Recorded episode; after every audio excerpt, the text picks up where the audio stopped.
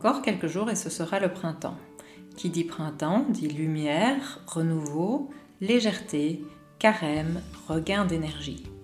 Tout ça rime bien avec frugalité, jeûne, détox et système lymphatique. Dans ce podcast, nous allons voir ce que Mère Nature a prévu pour nous au printemps et comment en profiter au maximum. Bonjour à tous, je suis Catherine Wendel, nutrithérapeute, accompagnatrice de jeunes et partenaire de Sequoia depuis 2013. Je suis également la créatrice de Graines de Vitalité.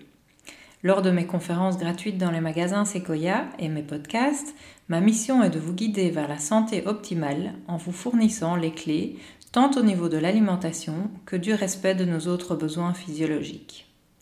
Vous retrouverez toutes les dates des podcasts et des conférences dans le magazine trimestriel Sequoia disponible en magasin ou en ligne, sur le site web de Sequoia, sur les réseaux sociaux de Sequoia ou inscrivez-vous à nos newsletters via le site web de Sequoia ou en m'envoyant un email à grainesdevitalité.gmail.com Graines au pluriel et vitalité sans accent.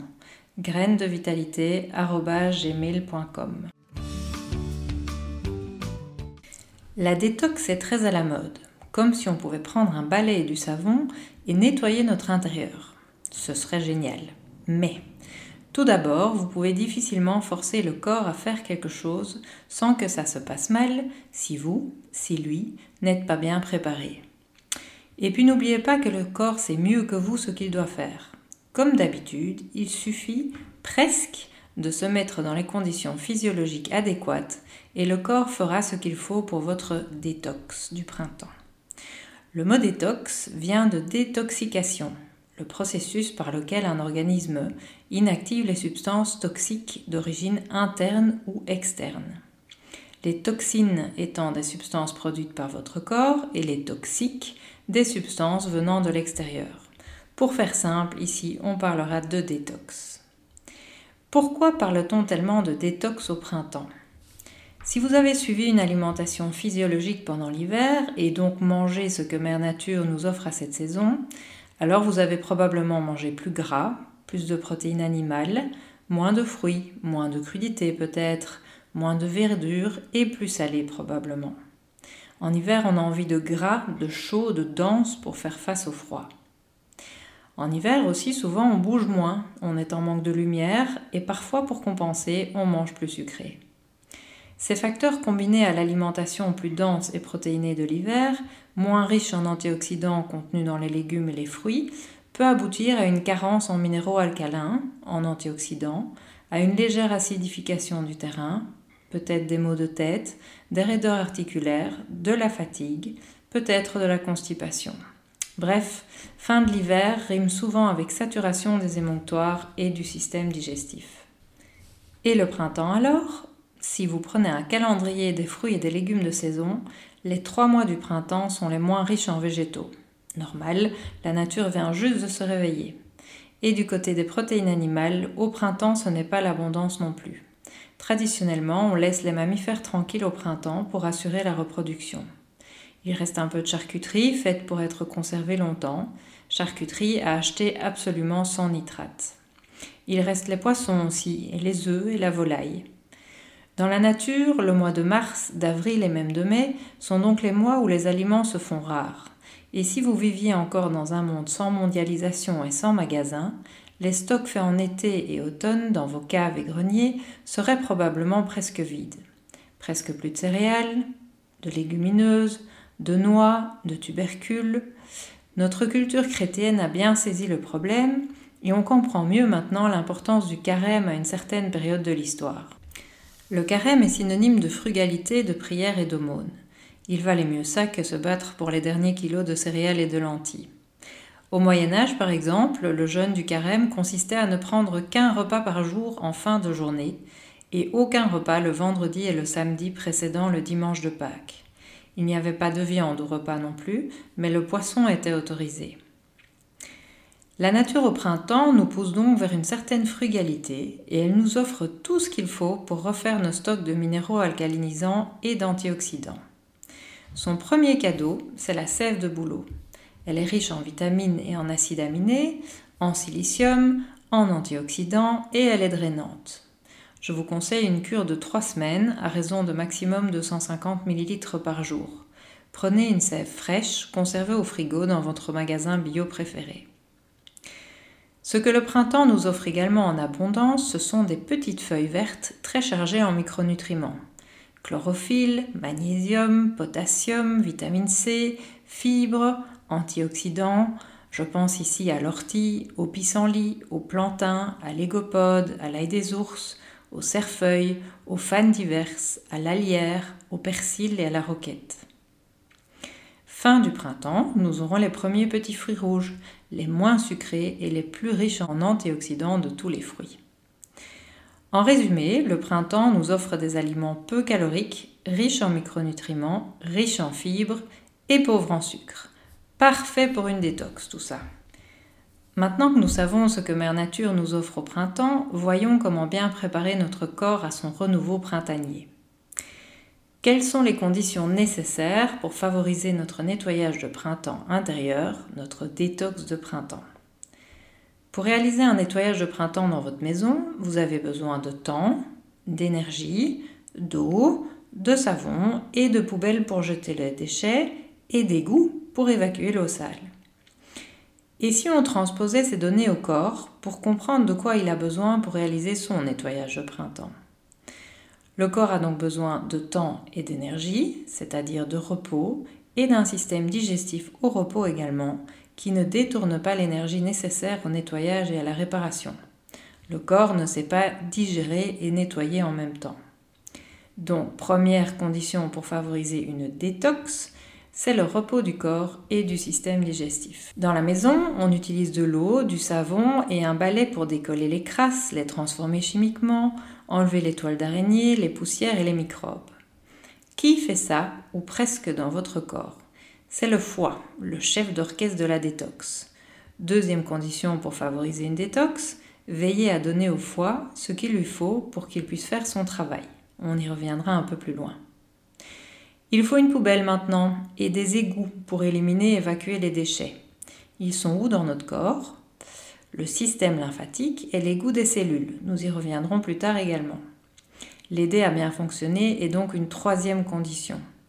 Les quatre autres égouts et poubelles, qui chez nous s'appellent émonctoires, sont notre peau, qui permet de sortir les toxines via la transpiration, nos reins via l'urine, notre système digestif via les selles et nos poumons via la respiration. Quatrième condition pour entamer une détox de printemps sera donc d'assurer un bon fonctionnement des émonctoires. Concrètement, comment va-t-on faire pour préparer notre détox? Il est important de respecter un certain ordre pour ne pas surcharger le foie. On va d'abord s'assurer que tous nos émonctoires, c'est-à-dire nos égouts et les poubelles, sont bien fonctionnels. Pour la peau, on va veiller à transpirer à fond au moins une fois par semaine grâce au sport ou au sauna ou à une cabine infrarouge ou à un bain chaud. Pour les poumons, on va veiller à retrouver une respiration physiologique, c'est-à-dire une respiration qui nous fait descendre le diaphragme et pas monter les épaules. Et qui dit respiration physiologique dit respiration par le nez et non par la bouche. On pourrait donc faire tous les jours des exercices de respiration diaphragmatique, vérifier qu'on respire bien par le nez, activer la respiration par une marche rapide ou des petits sprints dans la nature ou un autre sport, bien aérer nos pièces de vie et dormir avec la fenêtre ouverte. Pour les reins, on va veiller à boire un litre à un litre et demi par jour d'une eau faiblement minéralisée, c'est-à-dire qui a moins de 100 mg de résidus secs par litre pour ne pas surcharger les reins. On peut également boire 2 ou 3 litres par semaine d'une eau riche en bicarbonate pour son côté basique on va la boire loin des repas. Je pense ici à une eau comme la Vichy Célestin ou Saint-Yor. Pour le côlon, on va veiller à notre santé intestinale et particulièrement à l'évacuation. Il faut régler au maximum les problèmes de constipation avant d'entamer une détox. La constipation peut provoquer une réabsorption des toxines, ce qui est lourd à gérer pour le foie. La constipation peut être due à un manque de mouvement, un manque d'eau, un manque de fibres, un manque d'acidité gastrique, une déformation du côlon ou un côlon plus long que la normale. Il existe des solutions pour chacune de ces causes. Le but à atteindre est d'évacuer au moins une fois par jour de belles bananes bien formées qui ne salissent pas ou presque votre anus et qui ne collent pas à la cuvette des toilettes. Maintenant que nos poubelles et nos égouts sont prêts, il faut aider le grand coordinateur et chef chimiste de la détox, notre foie. Il faut bien comprendre que la seule façon d'assurer une bonne détox quotidienne est d'apporter au foie tout ce qu'il lui faut pour faire son travail. Tous les aliments que vous mangez, tous les médicaments que vous avalez, toutes les boissons que vous buvez vont, après leur passage dans le système digestif et la circulation sanguine, passer dans le foie et le foie va être responsable de la dégradation des substances toxiques en substances non toxiques. Il va par exemple dégrader l'alcool en acétaldéhyde et puis en acétate qui pourra être éliminé par les reins. Il va transformer l'ammoniac produit lors de la digestion des protéines en urée. Le foie gère les toxiques et toxines en deux phases, le but étant de transformer les substances toxiques liposolubles en substances non toxiques hydrosolubles. La première phase est la phase d'activation, qui va transformer la toxine en un métabolite encore plus toxique et instable. Mais ce n'est qu'une étape. Pour mener cette phase à bien, le foie a besoin de toutes les vitamines, et surtout de celles du groupe B, mais aussi de minéraux comme le magnésium, le zinc, et d'enzymes comme les cytochromes P450. Pendant la deuxième phase, le foie lie le métabolite toxique et volatile qu'il a formé lors de la première phase à un acide aminé. C'est la phase de conjugaison. Il existe différentes formes de conjugaison. Elles font encore une fois intervenir les vitamines B, mais aussi des acides aminés, des composés soufrés et le glutathion, notre antioxydant le plus puissant, lui-même formé d'acides aminés. Les principaux protagonistes de cette phase sont la glycine, la glutamine, la cystéine, qui forment ensemble le glutathion, la taurine et la carnitine, encore d'autres acides aminés, et les composés soufrés. Petit rappel, tous les acides aminés viennent des protéines que nous mangeons. À la fin de ces deux phases, le composé toxique n'est plus toxique. Il est hydrosoluble et peut être excrété par la peau, les reins ou l'intestin grâce à la bile. Vous comprenez l'importance d'ouvrir les émonctoires avant de s'occuper du foie. Comment pouvons-nous aider notre foie Nous allons d'abord fortement diminuer ou arrêter tout ce qui l'embête. Et qu'est-ce qui embête le foie Les toxines et les polluants, comme la cigarette, les produits ménagers, les produits de soins. On va essayer d'éviter les pesticides, les fongicides et les herbicides, donc manger bio le plus possible. On va éviter l'alcool, les médicaments non vitaux, on va faire attention au mode de cuisson qui génère des toxines. Vous vous souvenez que tout ce qui est brun et qui sent bon est mauvais pour la santé, malheureusement. Barbecue, croûte de pain, frites, biscuits, chips, gratins. On va essayer de ne pas exagérer notre consommation de fructose et surtout de ne pas consommer du sirop de glucose fructose. Le fructose n'est métabolisé que par le foie. Essayez de ne pas consommer plus de 3 fruits par jour ou varier selon les saisons et mangez-en encore moins en hiver et au printemps et plus en été et en automne. On va diminuer notre consommation d'excitants, faire attention aux drogues, on va éviter les graisses trans, les produits raffinés et les excès de viande rouge qui peuvent être trop riches en fer pour certains. On va par contre accentuer et manger plus tout ce qui pourrait aider le foie, donc tout ce qui est riche en antioxydants et en nutriments importants pour le foie. Le foie aime aussi le goût acide, selon la médecine chinoise. Donc on va manger plus de légumes verts de saison, crus ou cuits, pour la vitamine B9, le magnésium et la chlorophylle qui vont apporter. Encore une fois, le persil, pissenlit, ortie, kale, épinards, etc. On peut consommer de la chlorella ou de la spiruline aussi pour la chlorophylle. On va manger des crucifères, donc tous les choux pour le soufre qu'ils apportent. On va manger de l'ail, des oignons, le poireau, également pour le soufre. Les radis blancs, rouges et noirs. Les germes de brocoli qui sont excellents pour le foie. On va manger des oléagineux, des légumineuses pour les protéines végétales, du tofu, du tempeh également pour les protéines végétales, de l'huile d'olive, un peu de poisson, des œufs, de la volaille, qui vont apporter les acides aminés nécessaires pour la détox et la formation du glutathion. On peut boire du bouillon de poule pour sa richesse en acides aminés, également nécessaire pour la synthèse du glutathion. On peut prendre du vinaigre de cidre non pasteurisé pour son petit côté acide justement, le citron, les légumes lactofermentés, la levure noble riche en vitamine B et en zinc, les tisanes de romarin très bénéfiques pour le foie ou la tisane bien-être du foie de Romont Nature. On pourrait faire au printemps une cure d'une bouteille d'huile de germe de blé pour sa richesse en vitamine E. Manger du foie fait également du bien au foie parce que le foie est riche en vitamine A, en zinc et en vitamine B.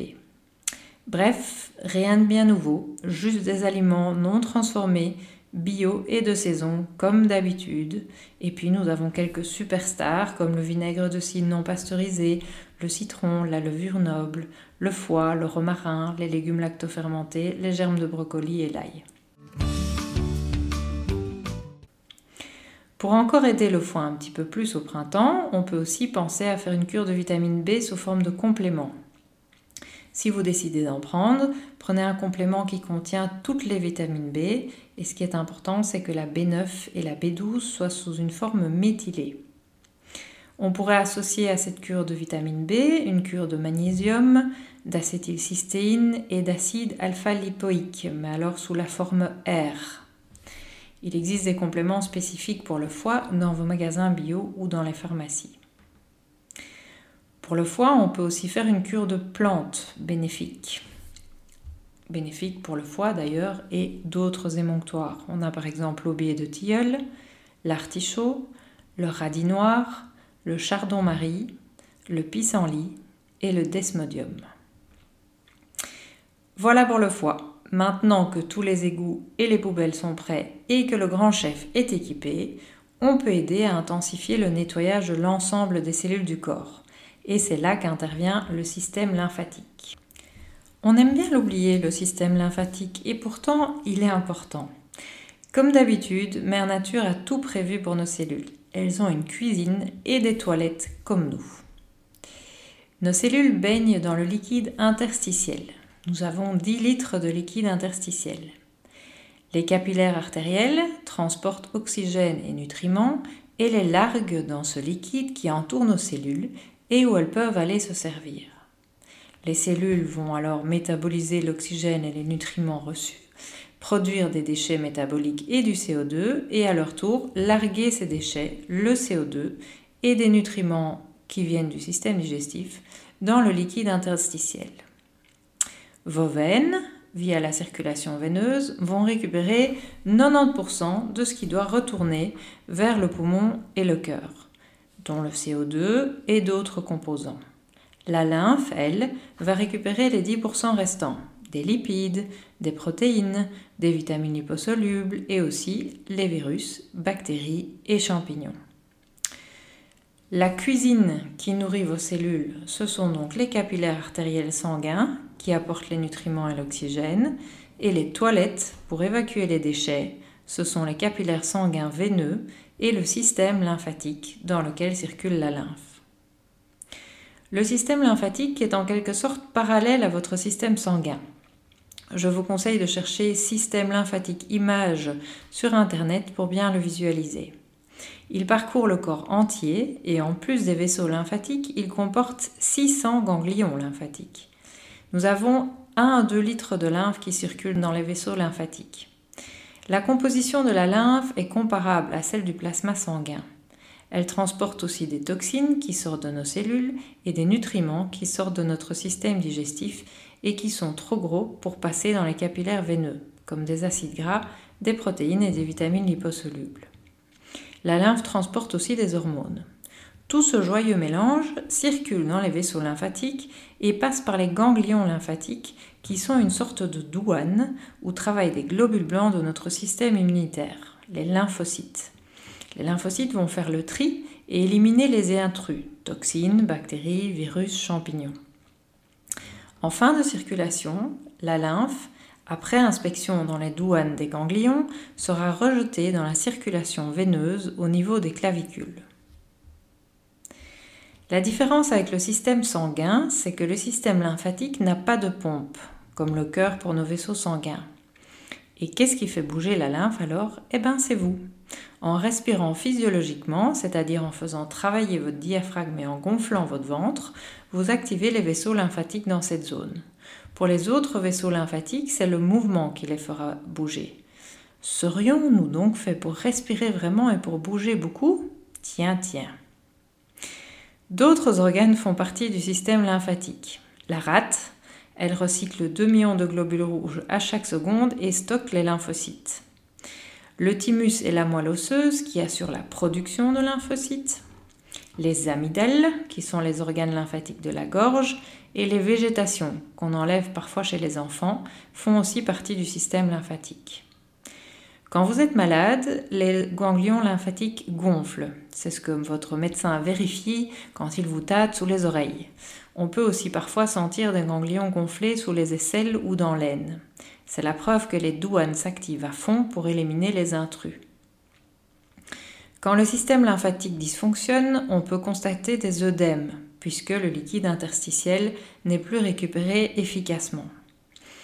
Le système lymphatique peut être entravé par un manque de mouvement, une inflammation, une tumeur, l'ablation chirurgicale d'un ou plusieurs ganglions comme c'est souvent le cas lors d'un cancer du sein, une fibrose des canaux lymphatiques après radiation, des parasites comme ceux qui provoquent la filariose lymphatique, que dans les cas extrêmes on appelle éléphantiasis, ou un manque de protéines dans l'alimentation, comme on peut le retrouver chez les petits enfants africains au ventre gonflé de lymphe, enfin de liquide interstitiel non récupéré. Vous ne serez pas étonné d'apprendre que certains cancers utilisent le réseau lymphatique pour disséminer les métastases, des cellules cancéreuses qui circulent via la lymphe et qui arrivent à passer les douanes des ganglions lymphatiques, peut-être surchargés ou en manque d'effectifs. Comment allons-nous aider notre système lymphatique? Nous allons respirer, vraiment, nous allons bouger. Le mini trampoline avec des ressorts en élastique et non en métal est génial pour faire bouger la lymphe. Mais marcher, c'est déjà très bien aussi. Nous allons boire suffisamment. Nous pouvons faire du brossage à sec ou dry brushing en anglais, c'est-à-dire masser la peau avec une brosse à poils naturelle ou simplement un gant de toilette sec. On va toujours masser dans le sens de la circulation lymphatique, donc toujours du bas ou des extrémités vers les clavicules, l'endroit où la lymphe se jette dans la circulation veineuse. S'offrir un drainage lymphatique régulièrement est un beau cadeau à se faire également. On va essayer de transpirer régulièrement pour évacuer les toxines et décharger la lymphe. On va éviter les vêtements trop serrés qui pourraient gêner notre circulation lymphatique. Voilà pour la lymphe et le système lymphatique. Récapitulons, nous avons des égouts fonctionnels, un chef d'orchestre de la détox en pleine forme et bien équipé, et une lymphe qui circule librement. Comment pourrions-nous encore aider notre corps à assurer une gestion correcte des toxines et toxiques?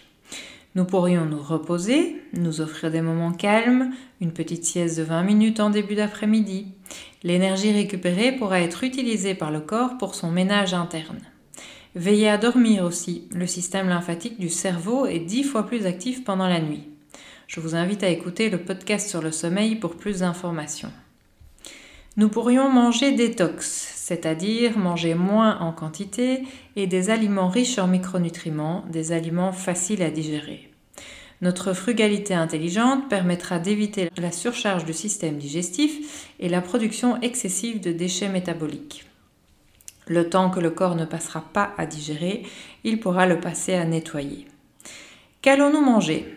Ce que la nature nous offre au printemps. Des légumes feuilles et autres légumes glycémiants, un peu de légumes racines et des tubercules, un peu de fruits de saison, des œufs, du poisson, un peu de volaille, du tofu, de l'huile d'olive, des oléagineux, des céréales complètes et des légumineuses trempées. Et tout ce dont nous avons parlé avant dans ce podcast. On va également diminuer notre consommation de produits raffinés, de viande rouge, de produits laitiers, de sucre ajouté, d'alcool et d'excitants. Mais la fréquence et l'horaire de vos repas sont importants également. Un jeûne nocturne de 12 heures est le minimum syndical. Ensuite, ne mangez que quand vous avez vraiment faim et alors mangez les bonnes choses à votre faim. Ne grignotez pas entre les repas pour laisser le système digestif se reposer. Vous pourriez pratiquer le jeûne intermittent, 16 heures ou 20 heures ou 24 heures de jeûne, une ou deux fois par semaine. Et ensuite, vous pourriez inclure une journée végétarienne et une journée végétalienne dans votre programme hebdomadaire. Dernier point et cerise sur le gâteau, nous pourrions travailler sur notre gestion du stress, ce vilain qui nous empêche de bien digérer, qui nous vole des minéraux et vitamines et qui parfois nous empêche de dormir. Pour la gestion du stress, je vous renvoie également au podcast sur ce sujet.